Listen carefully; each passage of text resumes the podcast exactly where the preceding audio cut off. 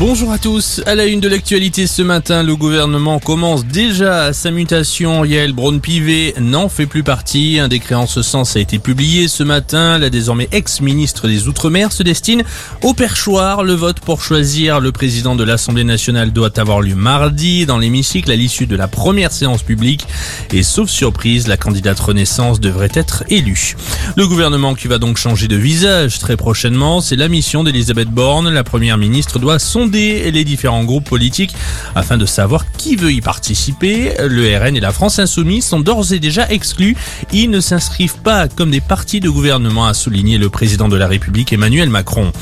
Le chef de l'État qui est en Bavière aujourd'hui en compagnie de ses six autres homologues du G7. Le sommet annuel doit se dérouler jusqu'à mardi.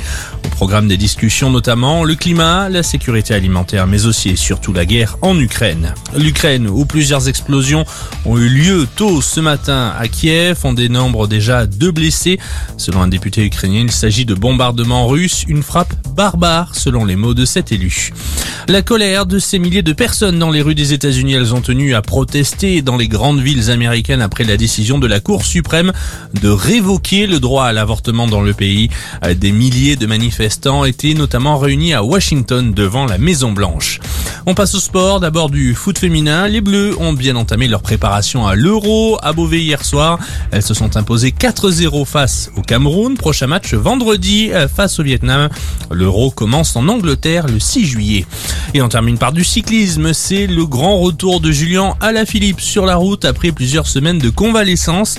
Place au championnat de France à Cholet aujourd'hui. Au programme, une étape de 240 km autour de la ville. Ça commence à 10h50. C'est la fin de cette édition. On se retrouve très vite pour un nouveau point d'actu.